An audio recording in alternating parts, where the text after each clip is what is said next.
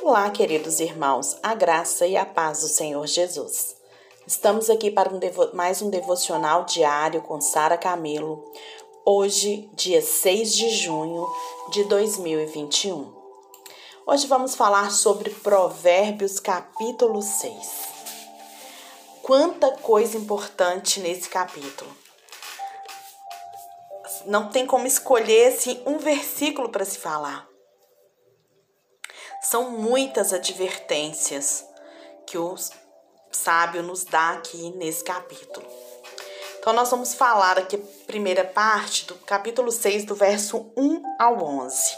E diz assim: Meu filho, se você serviu de fiador do seu próximo, se como um aperto de mãos empenhou-se por um estranho e caiu na armadilha das palavras que você mesmo disse, está prisioneiro do que falou. Vai ter agora o verso é, 6. Eu li o verso 1 e 2, agora o 6. Vai ter com a formiga, ó preguiçoso. Olha para os seus caminhos e ser sábio. Pois ela não tendo chefe, nem guarda, nem dominador, prepara no verão seu pão. Na cega ajunta o seu mantimento. Ó preguiçoso, até quando ficarás deitado? Quando te levantarás do teu sono? Um pouco a dormir, um pouco a tosquenejar, um pouco a repousar de braços cruzados.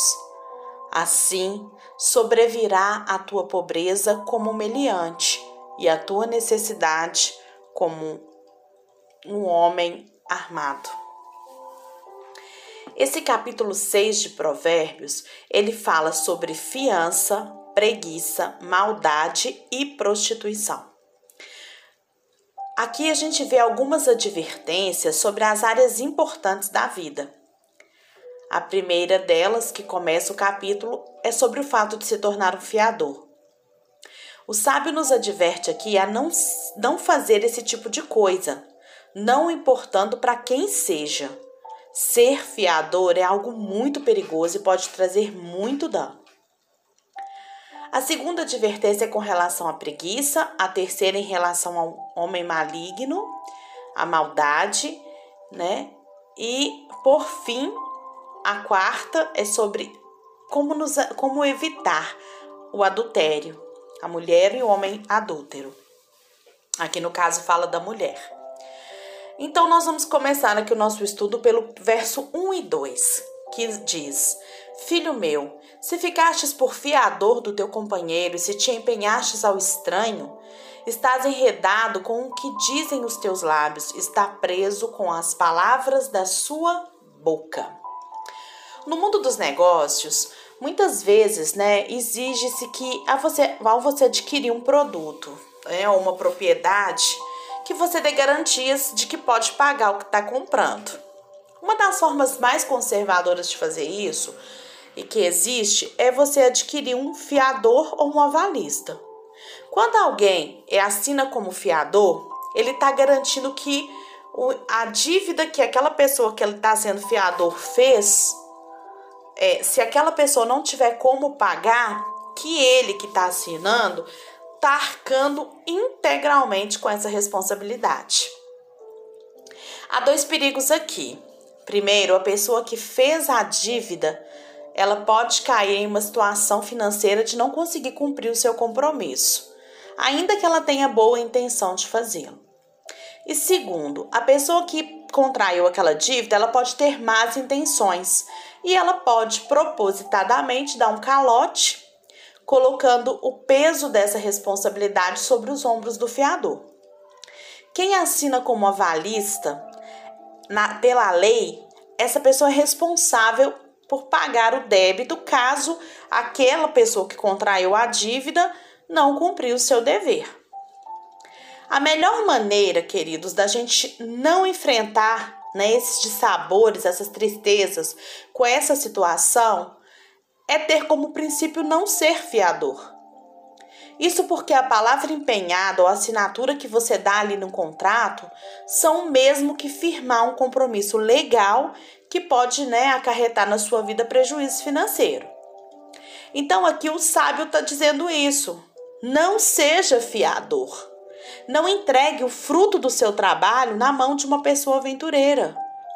Há um ditado que diz: é melhor ficar vermelho por uma hora do que amarelo a vida inteira.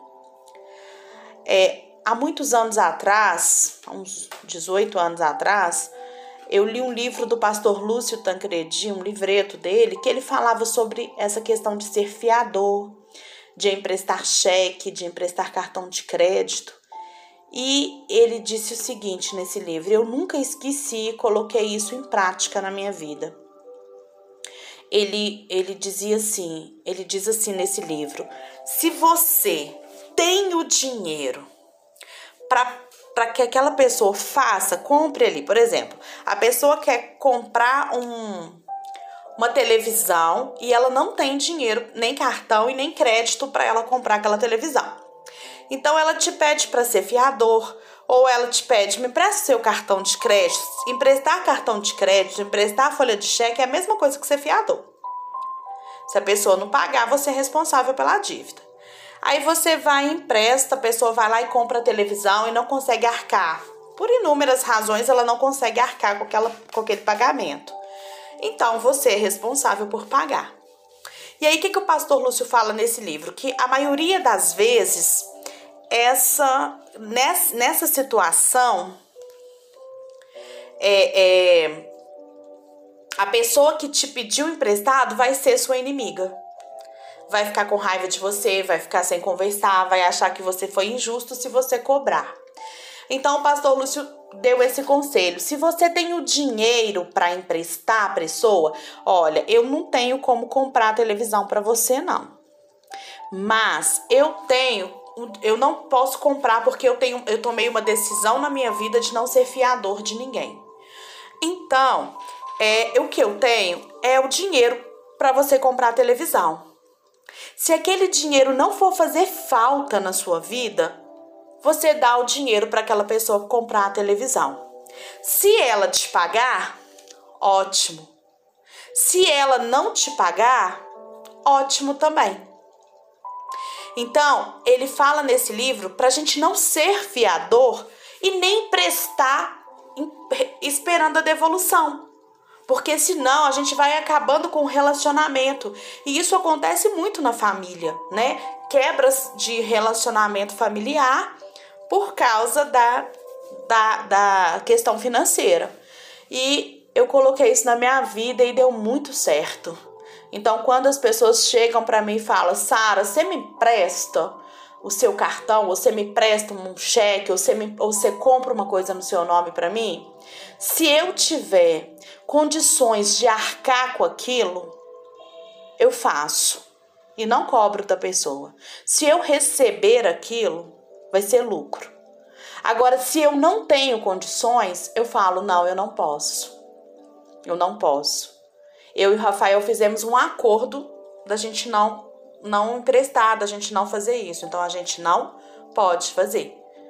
Por quê? Porque é melhor a, gente, a pessoa ficar ali com raiva da gente por uma hora e aquilo ali acabar sem ter nenhum rabo preso, do que a gente passar o resto da vida sem graça por uma situação ou com uma situação de constrangimento, por uma situação que às vezes é de 500 reais, mil reais, dois mil reais, né? que vai prender a vida da gente. Outra coisa que eu aprendi também com isso é que a gente vai acabando ficando com a, e, e no lado de quem pega emprestado é, e não paga, é que a gente vai ficando com a vida presa. Sabe? É, o cristão, ele tem que andar de maneira digna. Então, se a gente faz, ah, eu vou lá e peço um dinheiro para o meu irmão, para minha irmã, emprestado e não pago, que testemunho que eu tô dando? Então é preferível eu não ter aquilo e esperar eu ter condições para ter. Certo? E isso é bíblico. E é inclusive esse versículo que o pastor Lúcio ele usa no seu livro, é, falando sobre as questões financeiras. É, outro versículo aqui também que chama bastante atenção é o versículo de, é, de no, é, no, 9 10, começa no 9 e vai até o 11, que diz assim: Ó preguiçoso, até quando ficarás deitado? Quando te levantarás do teu sono? Um pouco para dormir, um pouco para tosquenejar, um pouco para encruzar os braços em repouso. Assim sobrevirá a tua pobreza como ladrão e a tua necessidade como homem armado. Depois dele, né, dele falar do exemplo da formiga, eu vou até ler aqui antes, gente, porque eu tinha que ter lido desde o 6 aqui, ó. Vai ter com a formiga, ó preguiçoso, considera os seus caminhos e ser sábio, não tendo ela chefe, nem oficial, nem comandante, no estio quando para de chover, prepara o seu pão na cega, ajunta o seu mantimento. Então aqui o sábio, ele começa falando sobre a formiga. E aí o sábio cutuca ali o preguiçoso dorminhoco com o propósito de mexer com o brio dele, né? Com com a moral dele mesmo. Ele vai lá e ferrou com o aguilhão da responsabilidade. Sacode com o propósito de despertá-lo do seu sono. O sábio fala aqui do preguiçoso como uma pessoa cujo único objetivo é dormir e desfrutar os deleites do descanso. Ele quer apenas os confortos da vida e não o peso da responsabilidade. Ele quer apenas desfrutar né, as coisas boas da existência e não a labuta do trabalho pesado. Ele quer apenas desfrutar da farta colheita do sono sem ter semeado diligentemente com o suor do seu rosto.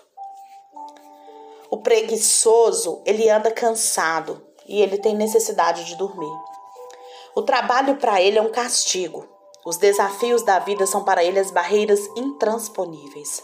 O seu projeto de vida é desfrutar de uma cama macia e de se render a um sono renovador. Nada de estresse, nada de esforço, nada de trabalho. Dormir e dormir é o seu lema. Gozar a vida é a sua aspiração. O preguiçoso, ele não é previdente como a formiga. Ele não faz provisão para o tempo do inverno. Tudo que ele ganha, ele gasta.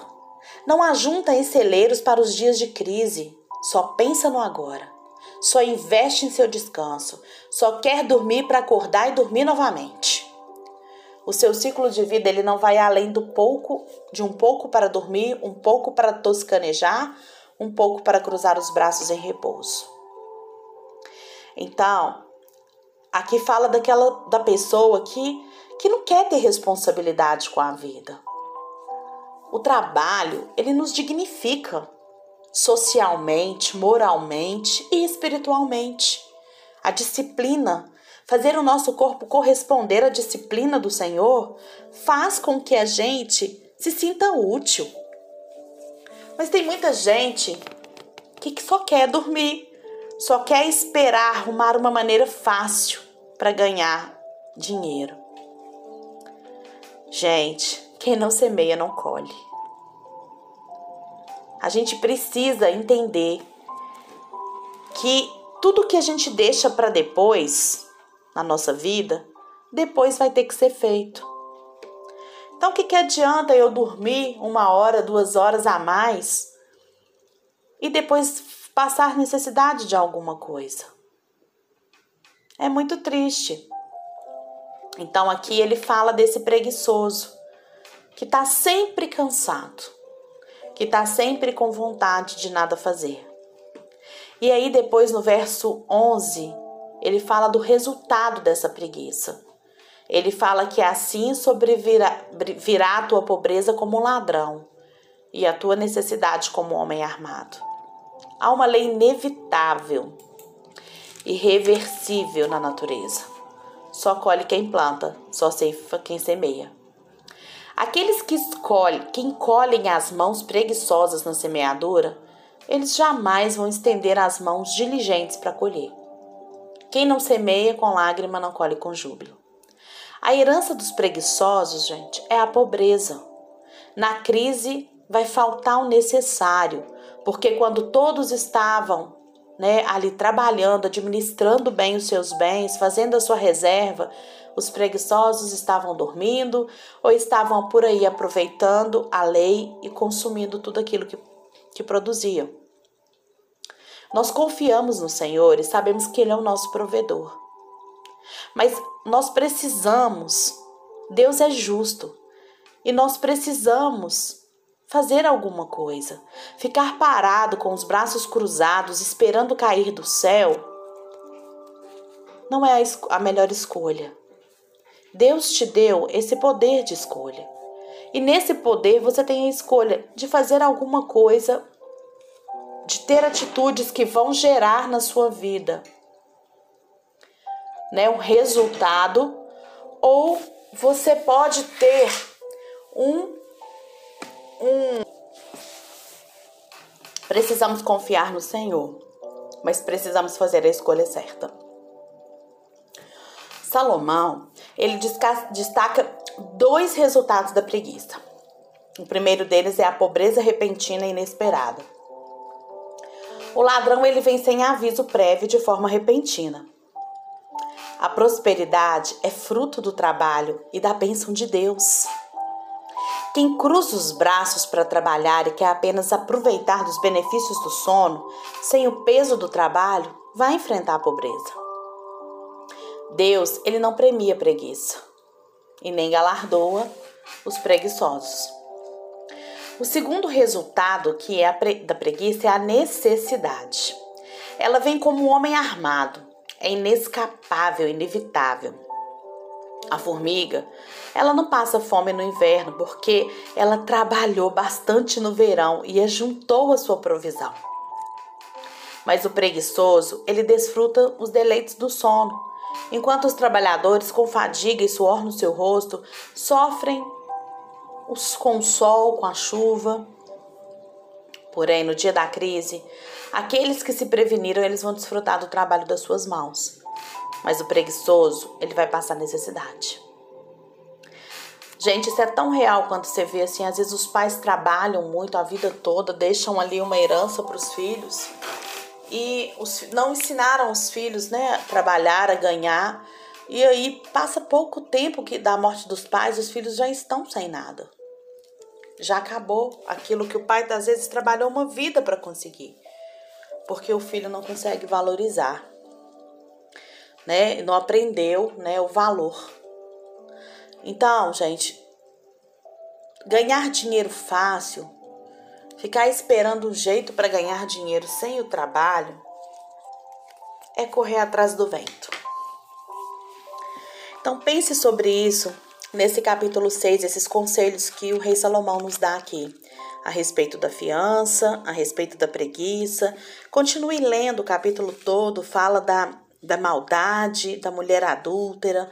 Continue lendo e aproveitando e gozando desses sábios conselhos aqui que, os, que o rei Salomão nos dá na palavra, tá? E que a gente possa entender e colocar diante do Senhor as nossas angústias e as nossas preocupações, ou às vezes as coisas que a gente está fazendo que não estão certas, e deixar Ele provocar essa mudança na nossa vida.